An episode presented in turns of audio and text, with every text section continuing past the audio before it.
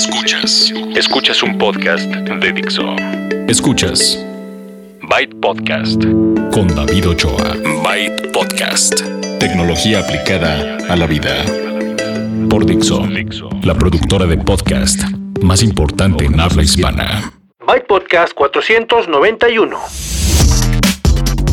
¿Qué tal? ¿Cómo están? Bienvenidos y bienvenidas a una edición más de Byte, tecnología aplicada a la vida. Este es el episodio 491 de un podcast de tecnología que cada semana pueden descargar en dixo.com eh, o en bytepodcast.com y que tiene como tema principal la tecnología. Vamos a tener noticias, vamos a tener recomendaciones de sitios, les voy a hablar de un evento reciente que hubo de emprendimiento y vamos a cerrar con la aplicación móvil de la semana. Todo esto en la siguiente media hora. Si ustedes quieren suscribirse lo pueden hacer a través de iTunes, que es como la manera más sencilla quizás, pero también en sus teléfonos móviles. Si ustedes tienen un iPhone, pues buscan la aplicación de podcast. Si tienen un Android, hay varias aplicaciones que pues les buscan, pues, se pueden suscribir a este y a cualquier otro de los podcasts de Dixo o de los que existan en México o en el mundo. Es muy fácil suscribirse y con eso aseguran que cada vez que se publique no tengan que estar poniendo atención, buscando, preguntando, sino que automáticamente se descarga para que ustedes lo escuchen en el auto, en el metro, en el autobús, en donde lo prefieran escuchar y esa es una de las características de la versatilidad del podcast. Pero regresando al, al, tema, vamos a empezar con las noticias. Pero también quiero decirles que tengo una dirección de mail en la que recibo sus comentarios, sus sugerencias y es bytepodcast.gmail.com. Estamos casi a punto de, cerrar el año, ya nos falta únicamente terminar eh, diciembre, prácticamente estamos a finales de noviembre, pero vamos a tener un par de episodios más en diciembre antes de que nos vayamos todos de vacaciones. O a lo mejor están ustedes ya en diciembre disfrutando las vacaciones y escuchando todos juntos porque se les juntaron los podcasts de Byte. No importa. Como sea, gracias por estar aquí. Quédense porque vamos a tener las noticias acerca de la llegada de el HTC One A9 a México, un nuevo servicio para pagos en línea Visa Checkout y en la sección de bookmarks para los fans de, Star Wars y la nueva película que ya está a nada de llegar, Google preparó algo para ustedes. Como les mencioné en al principio vamos a tener eh, un poco el recuento de lo que pasó en Inc. Monterrey, un festival de emprendimiento en el que estuve el fin de semana y cerraremos con un nuevo mensajero en la aplicación móvil de la semana. Todo eso eh, a continuación, empezamos con las noticias. Noticias. Visa Checkout es el nuevo servicio de pagos en línea que llega a ofrecerles una opción más para eso, para hacer sus pagos, para hacer sus compras en Internet. Ya, ya hemos eh, previamente platicado extenso este año precisamente del avance del comercio electrónico, de las facilidades y de cómo ha ido mejorando. Pues esto es también una buena noticia y ayuda a que teniendo más opciones haya más personas que, quieran eh, pues terminar el proceso, porque en muchas ocasiones están como, como indecisos, ven algo en internet, en, una página web, que, o incluso en el, en el teléfono, están viendo lo que les gusta, y si dicen, ah, está a buen precio, vamos a ver si lo compro, y llegan a un punto en que a lo mejor es muy complicado o a lo mejor no tienen el, sistema de pago que, se requiere en ese sitio y aparentemente un 68% de personas no completan una transacción de compra. Esto... Em, puede cambiar con las mejoras que este año hemos tenido. Si, últimamente no, no han hecho ustedes una prueba, les invito a que vayan al sitio que quieran, hagan una prueba, gástense poquito dinero nada más como para que se den cuenta de cómo está todo el proceso. Al momento del pago, y este es uno de los de las opciones, pueden ustedes hacer una no sé, una transferencia, pueden ustedes pagar con su tarjeta de crédito o débito, pueden pagar con PayPal y una de las nuevas opciones es Visa Checkout, que si ustedes conocen PayPal es básicamente la competencia. Y ustedes tienen que registrarse evidentemente con una tarjeta Visa que puede ser crédito o débito. Ese registro lo hacen una sola vez en el sitio de, de Visa, visacheckout.com ese es el, lugar en donde se pueden registrar. Y una vez registradas o registrados, van al comercio que quieren hacen todo el proceso, eligen el producto y al momento de pagar si es una tienda que acepta Visa Checkout, que está, esto, esto es lanzamiento en México, pero desde el año pasado, desde el 2014, está disponible en Estados Unidos, desde mediados de año. Entonces, ya tienen ustedes su cuenta, pero también les sirve para otros lugares, otros servicios, otros sitios en Estados Unidos o en otras partes del mundo en donde pueden aceptar Visa Checkout. Entonces, ustedes registran su tarjeta de crédito o de débito y al momento de realizar el, pago en su sitio web o en su aplicación preferida, escogen Visa Checkout y lo único que tienen que poner es su usuario, su contraseña y confirmar que quieren pagar con este modo de pago. Es muy simple, es muy sencillo.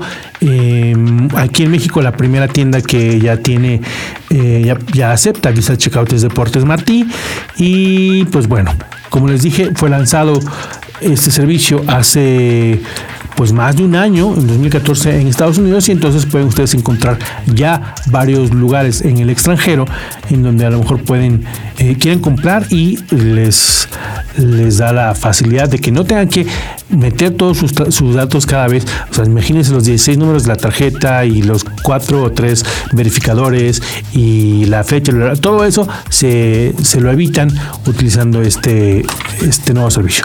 Que si se dan cuenta, básicamente es pues, lo mismo que, PayPal. Lo que no lo que no alcancé a preguntar, porque no, hubo eh, sesión de preguntas y respuestas en el lanzamiento y no la trae la información es si solamente acepta tarjetas Visa.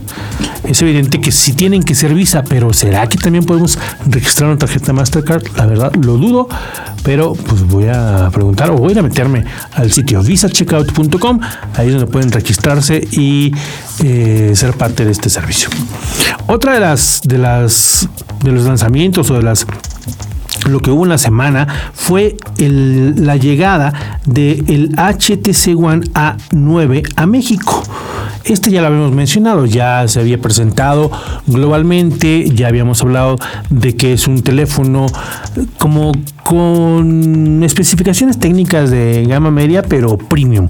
Premium por, eh, por la construcción, porque tiene cuerpo metálico, tiene lector Em, de huellas dactilares, que además, y, eh, ya lo estuve probando, eh, tiene una buena cámara, tiene varias cosas y tiene también un parecido innegable con el iPhone. Eso ya lo habíamos platicado. Lo que pasó esta semana es que ya llegaron a México, ya están disponibles con Telcel, ya tienen precio, cuestan 12 mil pesos aproximadamente. Les van a decir 11 mil 849 o algo así, pero básicamente son 12 mil pesos para que tengan esa, esa idea en la cabeza o si lo quieren comprar, ya saben, de prepago y, completo, 11 mil 849, 12 mil pesos. Esto obviamente es un, un precio de un teléfono de gama alta. Hace poco, ¿se acuerdan que salió el, el Xperia Z5 y el Z5 Compact? Bueno, pues el Z5 tiene 12, también el mismo precio, 12 mil pesos. El Z5 Compact un poco menos. Esa es la parte que resulta un poco em, incomprensible por tener un precio de gama alta, siendo que el teléfono tiene, por ejemplo, un procesador Snapdragon 617 que no es el más eh, poderoso. Sin embargo, si, si ustedes no van a utilizar su teléfono para hacer minería de Bitcoin o para, o para querer hacer renders de video o de 3D o algo así, y utilizan su teléfono para tareas normales del día a día y quieren un teléfono que se vea bien, pues ahí está el A9, el HTC One A9. Vienen los colores, el gris oscuro y el metálico, el, plata. Y eh, ambos colores están disponibles, como les digo, con Telcel. Vienen desbloqueados, entonces si se lo compran ustedes completo, eh, si lo pagan completo a 12 mil pesos, lo pueden usar con la compañía que ustedes quieran. Trae por dentro el HTC Sense, eh, que es la interfaz de, de, Android. Y creo que es de los primeros. Dicen que es el primero, no lo he checado, pero aparentemente sí, es el primero en México en traer la versión 6 de Android, Android Marshmallow. Entonces, ahí están eh, detalles premium como la construcción, el lector de huellas dactilares, que es muy rápido, muy ágil. Eh, no tienen que presionarlo y luego ponerle el dedo, no, basta con que le pongan el dedo y eso lo despierta y lo desbloquea a la vez. Y tiene una buena cámara, tiene el, eh, un pulsador decente, una buena em, pantalla, se ve increíble la pantalla y así. Entonces, 12 mil pesos ya está disponible. También hay planes y les puede salir un poco más barato dependiendo del plan de renta mensual que ustedes escojan. Eso fue un poco lo que se presentó esta semana y vamos ahora con Bookmarks. Bookmarks. Ya viene la nueva película de Star Wars. Hemos estado esperando todo este año, hemos estado viendo los trailers y los avances y, hemos estado especulando mucho qué va a pasar y nos hemos emocionado con el regreso de, por lo menos, de Han Solo eh, y Chewbacca. Hay varios nuevos em, personajes. Está, pues también en el caso de los robots, el BB-8. Y bueno, alrededor de eso ya se ha hablado mucho y para ahora que viene en cuestión de, yo creo que depende de cuando estén escuchando esto, falta, hace falta una semana, un par de semanas. 18 de diciembre es cuando se estrena The Force Awakens. Y mientras tanto, Google se ha puesto de acuerdo con Star Wars para, de manera promocional, digamos, tienen ustedes la opción de entrando a google.com diagonal Star Wars, que es el sitio que recomendamos esta semana en Bookmarks, escoger si ustedes están del lado de la fuerza o del lado oscuro. Y esto es básicamente un, como les digo, una promoción, es marketing, es un detalle que va a hacer que todas sus aplicaciones en su teléfono, en sus computadoras, en el Chrome, en en un Android o un iPad, dependiendo del lado que escojan, van ustedes a tener todo un tema alrededor de eso. Evidentemente, si escogen el lado oscuro, pues tendrán un tema oscuro y los personajes em, de este lado. Y si no, pues van a tener ah, los personajes y el tema de la fuerza y todo esto. Ustedes pueden ir a esta dirección, escoger alguno de ellos, tienen que estar logueados con su cuenta de, Gmail para que funcione y entonces se hace extensivo a las demás aplicaciones, a Google Maps, a, la búsqueda y a todo eso y lo verán una vez que se den de alta. Si no tienen una cuenta, ahí mismo la pueden crear o, em, o si no, pues no va a funcionar.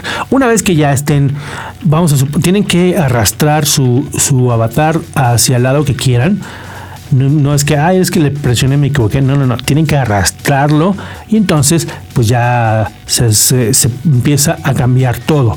Si ustedes dicen, ah, no me gustó tanto, o quiero ver cómo es del otro lado, pues ahí hay la opción de cambiarlo. Y de aquí hasta que termine la promoción, pueden tener el tema de la fuerza o el tema del lado oscuro. También, y es interesante, hay una no es contador, es como un gráfico en el que vemos cuántas personas han escogido el lado oscuro y cuántas han escogido el lado de la fuerza. Y como lo veo yo, está un poquitito más allá de la mitad que ha escogido el lado oscuro. El balance de la fuerza está favoreciendo al lado oscuro. Y bueno, tengo que aceptar, yo escogí el lado oscuro. Bueno, eh, google.com la Star Wars. los servicios de Google, las aplicaciones de Google, ya saben, Inbox, Gmail, Google Maps, eh, YouTube, incluso hasta el Waze eh, van, van cambiando. Em, hay cosas chistosas, ustedes si, si, no les gusta, hay manera de quitarlo y si no pasa nada, si no hacen ustedes nada, se acaba esta promoción en febrero, por ahí de febrero volverá sus, aplicaciones, sus aplicaciones de Google volverán a ser normales y a verse como siempre. Google.com, diagonal Star Wars, es la recomendación de la sección de bookmarks para todos aquellos fans de Star Wars y para los que están y estamos esperando la, la nueva película The Force Awakens. Cultura digital. Este fin de semana se llevó a cabo un festival de emprendimiento que se llama Inc. Inc. Monterrey es el que se llevó a cabo y digo el que se llevó a cabo porque nos enteramos que el próximo año va a haber Inc. aquí en la Ciudad de México. No estoy seguro de cómo se va a llamar, creo que es Inc. MX o INCTF, todavía no estoy seguro, pero ya nos platicaron que vamos a, tener toda una serie de actividades alrededor de emprendimiento como la que se llevó a cabo este fin de semana. En tres días hubo más de 600 actividades, hubo más de 10 mil asistentes, hubo conferencias eh, magistrales, invitados internacionales, competencias de, emprendedores, de startups, hubo pitch, eh, pitches, hubo... Eh, talleres, consejos, hubo muchas cosas. Tres días muy llenos de actividades en donde, pues bueno, uno tenía que escoger lo que quería ver. Pero entre las cosas que, que pude notar y digamos que lo más común, por no decir las tendencias acerca de lo que estuve viendo, están las que les voy a platicar a, un, a continuación. Primero, mucho emprendimiento y muchas startups enfocadas al desarrollo sustentable. Aquí voy a hacer un paréntesis porque de, todo, de, los concursos más importantes hubo, por ejemplo, un, foro femenino que se llama We Exchange, en donde mujeres emprendedoras hacían eh, presentaban sus proyectos y se escogía una ganadora una ganadora de, Colombia em, con, un, con un startup de, de servicios. Después había otro concurso ahí se llevó a cabo la, la Startup Summit Nations, que, por primera vez llegaba a México y hicieron también su concurso alguien de, de, Bélgica con un proyecto que se llama Turbulent presentó precisamente uno de estos eh, desarrollos pensando en la ecología, los modelos de desarrollo sustentable, etcétera. Por otro lado, hubo un, otro concurso que se llamaba Desafío Enlace E más E, y de ahí varias personas los tres primeros lugares recibían capital, recibían mentoría, etcétera. Y cada ganador, un, seleccionado de todos estos concursos, al final estuvieron en una ronda de, en la que trataban de convencer a inversionistas de que su proyecto valía la pena eh, invertirse en. Entonces, eh, me tocó ver entre esos, entre todos esos proyectos, uno que se llama Que tiene como objetivo ahorrar la energía de los edificios con, con una parte de hardware y otra parte de análisis y software le podrían ahorrar a, los dueños de edificios mucho dinero en energía. Entonces, em, también teníamos otro, otro ejemplo de un plástico em, biodegradable que se hace a partir de las semillas del aguacate. Entonces, eh, mientras estemos, mientras México coma guacamole, tenemos un tipo de plástico eh, muy barato y, muy amigable con el ambiente. Este tipo de, empresas, de startups, de emprendimientos son los que tuvieron como muy... Em, estuvieron muy presentes, mucho de esto, por eso me parece que es como, como una tendencia de estas nuevas startups y los emprendimientos. También me tocó ver y me da gusto que ha crecido el emprendimiento social, aquel en el que el objetivo es ayudar a personas de bajos recursos o en situaciones especiales o, marginales eh, y en donde la, la empresa, el emprendimiento y las personas no se trata de que simplemente vayan y regalen su tiempo o su esfuerzo o inclusive hasta sus productos, sino encontrar la manera en que sea sustentable el proyecto, que puedan generar eh, dinero para volver a invertir y proporcionarle a las personas que sea el público objetivo los servicios o los productos sin que alguien esté perdiendo dinero o perdiendo o menospreciando el esfuerzo, el talento, etcétera.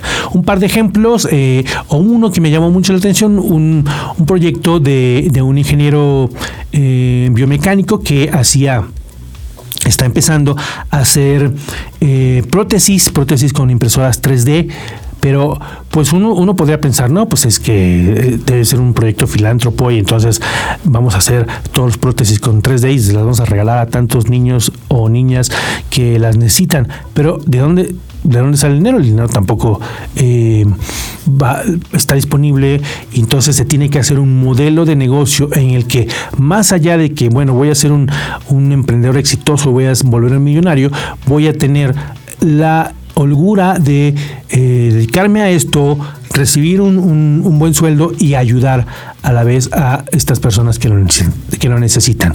Mucho me gustó lo de emprendimiento social, hay varios otros ejemplos, pero bueno, esta es la, idea.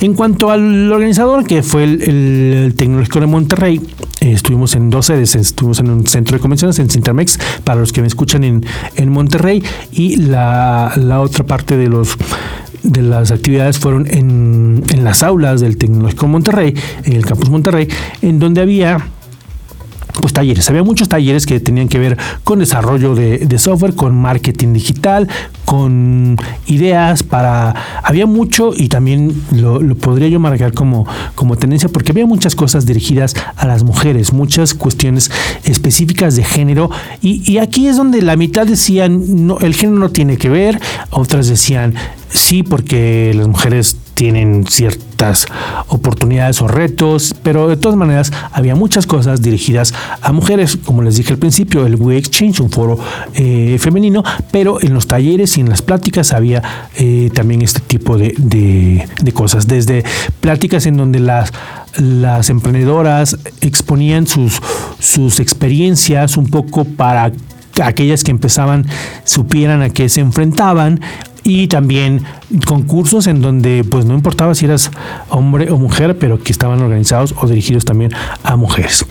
Em, la, lo que sí noté y, lo, y también lo mencionaron un par de veces es que la apuesta eh, en, cuestión educativa por parte del Tecnológico Monterrey es en, aquellos modelos basados en emprendimientos. Ya no están buscando eh, formar a estudiantes que, que vayan a un trabajo en donde van a estar, no sé, muchas horas sentados haciendo algo repetitivo, algo mecánico. No, los, los trabajos de, que requieren acciones mecánicas eventualmente serán reemplazados por máquinas, ya lo hemos visto y para allá vamos. Entonces, la, la apuesta es buscar es el lado del emprendimiento el, desde los primeros eh, semestres y eso fue algo que hicieron recientemente con algo que llamaban Semana I y con los concursos le están dando más el apoyo a quienes están buscando este tipo de, emprendimientos. Y no solamente estoy hablando de, apps, ¿no? Porque muchas veces eh, em, se traduce esto en que vamos a hacer una startup y que sea una app para comprar. ¿Qué podemos comprar? Ya, ya podemos pedir comida, ya podemos pedir un taxi, ya podemos pedir una, habitación de hotel ¿Qué más? Ah, bueno, pues mi app ahora va a, ser, va a poder hacer que se pidan eh, vestidos de boda, ¿no? No sé, ya, ya, ya no es eso, ya va más allá. Ya estamos en, frente a la idea esta idea, por ejemplo, de la, de la Universidad de Singularity, que lo que vamos a estar usando en cinco años, lo que vamos a estar haciendo en cinco años todavía no se inventa. Cosa que era cierto hace 10, ¿no? Y que cada vez va reduciendo más este número. Pero entonces, pensar en más allá de hoy voy a tener una app, qué es lo que va a suceder en el, en el futuro, y no en el futuro de 20, 30 años, sino en 5 años. Y pensemos en este tema que les he mencionado en varias ocasiones, que es el Internet de las Cosas. Este que, como bien saben, conecta pues todas las cosas, conecta los aparatos y entonces empezamos a tener información, esa información se analiza y nos ayuda a conocer desde hábitos hasta posibles problemas, eh, no sé, les he platicado el ejemplo del avión, ¿no? Toda la información que se genera en un vuelo de, una ciudad a la otra eh, y que tiene que ser analizada en un momento por si necesitan tomarse decisiones. Ahora que estuvo la Fórmula 1, les platiqué también eh, acerca de toda la información que se genera en una vuelta de, estas, de estos autos que también tienen muchos sensores y están todos conectados. Pensando en eso, es que tendremos a lo mejor una visión diferente de lo que vamos a usar en cinco años y tener también la respuesta a eh, problemas. Nos, nos tocó ver la, conferencia magistral, por ejemplo, la, inaugural fue del fundador de Waze. Waze, la aplicación de, tráfico social.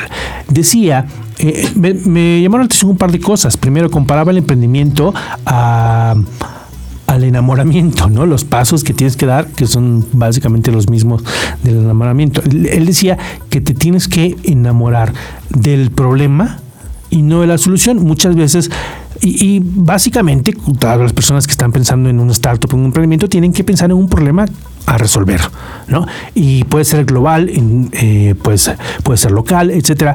Pero muchas veces ven el problema, encuentran una solución y entonces empiezan a enfocarse en la solución, cuando tendrían que seguirse enfocando en el problema para ver si, si cambia, si sí está siendo solucionado, etcétera. Tuvimos también pláticas, eh, Johnny Cupcakes, que a lo mejor lo conocen, esta persona que desde joven ha estado haciendo muchas cosas relacionadas a, empresas, que un día decidió eh, empezar a comercializar unas playeras, le pegó y ahora es muy famoso por eso, pero los los consejos y las la, historia que iba contando era muy interesante para todos los que estaban con este em, con este chip de quiero emprender, quiero hacer cosas nuevas, etcétera. Em, en general fue, fue un, buen fin de semana con muchas, muchas oportunidades para que las personas expusieran proyectos y recibieran capital porque había inversionistas, había mentores, había de verdad muchísimo. No, no, no pude ver, por ejemplo, no pude ir al, al, camión este en donde están los desarrolladores y están haciendo pues sus hackatones todo esto, ¿no? pero en, en, todas las actividades había cosas interesantes. Estaba, también hicieron para allá las Fuck Up Nights, que son estas reuniones mensuales que hay en diferentes partes de, de, México y de otros lugares, en el que llega alguien también en esta vena de emprendimiento y de cosas que ya están haciendo y que ya están llevando a cabo, a contarte en qué la regó, eh, qué hizo mal para que los demás puedan aprender de eso, un poco para que los que están empezando no crean que todo va a ser facilito, pero además si se pueden evitar este problema, em, pues tengan ya un poco la, alerta o la alarma. Muy bien, muy bien eh, todo el, el festival, el Inc. Monterrey, que como les dije al principio, está planeado para mm, traerse a la Ciudad de México en abril si no me equivoco, en abril tendremos la, la versión para el Distrito Federal y seguramente habrán muchas actividades alrededor y cuando llegue yo se las platico para que estén enterados y enteradas. Bueno, eh, antes de cerrar, vamos a cerrar con la aplicación móvil de semana, pero eh, me acabo de dar cuenta que dejé por ahí en el guion algo que acaba de pasar. Se celebran en México los 10 años de Lenovo. Hubo una reunión en la que el presidente nos platicaba, el director general de Lenovo en México nos platicaba, pues básicamente lo que ha pasado en estos últimos 10 años. Y si ustedes se fijan, aquí en México hemos visto cómo de haber comprado las, las portátiles de IBM, las ThinkPad han evolucionado a toda una serie de laptops que son em, que incluyen las ultrabooks, las delgadas, las dos en uno, etcétera las tabletas, los teléfonos, también llegó por aquí un, modelo de, smartphones con Android y después la adquisición de los servidores x86 de IBM también. Entonces, mm, casi todo el portafolio está disponible en México. Lenovo, la empresa china que, que les puede ofrecer desde la tableta hasta el teléfono, hasta la computadora con Windows o el servidor em, para su la workstation para su em, empresa. Entonces, felicidades a Lenovo por esos 10 años en México. Seguramente en varias, varios países de la región están celebrando lo mismo. Y ahora sí, vamos a terminar con la aplicación móvil de la semana. La aplicación móvil de la semana. La aplicación móvil de la semana. Me tocó probar un nuevo mensajero, el mensajero Soma, una aplicación que uno pensaría primero, bueno, ya, ya tenemos demasiados mensajeros, ¿no? Y eh, a pesar de eso, la probé porque tiene una característica que me llamó la atención. Es de las que ofrecen video, llamadas en video. Pero, a diferencia de, de otras, ofrece hasta cuatro personas al mismo tiempo en una videollamada sin ningún tipo de comercial, sin, es, gratis eh, completamente y es como muy limpia. Evidentemente no puede, no puede eh, dejar de parecerse a los otros mensajeros. Se llama Soma y si ustedes eh, ven la interfaz, pues podría ser un WhatsApp o podría ser un Telegram, pero eh, tiene algunas características a resaltar. La seguridad, no hay cosas en los servidores, no hay nada que se quede guardado en la nube y hay una inscripción ahí de punto a punto por default, que por ejemplo esa la trae Telegram, pero hay que activarla. Telegram se utiliza en la nube em, para guardar cosas, este aparentemente no. Tiene una otra característica que aquí se las creo porque me lo dijeron, no tengo manera de comprobarlo, pero presumen que es rápida porque han distribuido servidores en diferentes partes estratégicas del mundo. Es decir, si ustedes están, por ejemplo, en Europa y el servidor estuviera en Estados Unidos, pues tendría que viajar hasta allá y regresar, pero hacen uso de estas redes eh, que, colocadas estratégicamente en, diferentes partes del mundo y dicen que pues que tienen una en Latinoamérica, entonces es como más rápido que pasan los mensajes. Y finalmente esta cuestión de las llamadas y videollamadas, que son, me tocó probar una con tres, tres a la vez y, la verdad, bien, ¿eh? Em, sobre Wi-Fi, muy bien.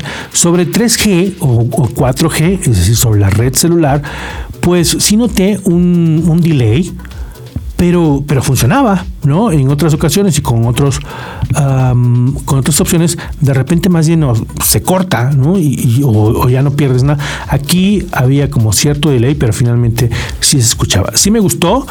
Eh, no sé, no sé si, si vaya a ser, si se convierta en mi mensajero primario, porque el asunto es que como pasa cuando eres un, alguien nuevo en, un mercado, pues hace falta la masa crítica, ¿no? Aquí les platico para que ustedes la prueben y si les gusta, a lo mejor se la recomiendan a alguien más y la bajan mucho y entonces si el número de contactos que usan ese mensajero llega a ser suficiente, pues lo empezarán a usar. Si no, pues ahí se quedará. Yo tengo instaladas cuatro mensajeros, cuatro aplicaciones de mensajeros en, mi teléfono, pero solamente uso dos porque ahí es donde están la mayoría de mis contactos con los que me comunico constantemente. Sin embargo, em, esto es para que ustedes la prueben. Está disponible para iPhone y para Android. Es gratis por completo. Eh, insisten ellos en que van a tener una licencia de por vida gratuita sin, que tengan que preocuparse por esa parte y eh, se llama Soma App, disponible para Android y iPhone, es la aplicación móvil de la semana. Con eso cerramos este episodio, el 491, los espero la próxima semana, les dije al principio, vamos a tener todavía como hasta la mitad de, diciembre un par más de, de episodios, aunque nos vayamos de Dixon. No, se, nos asusten, no nos vamos de Dixon, más bien nos vamos del estudio.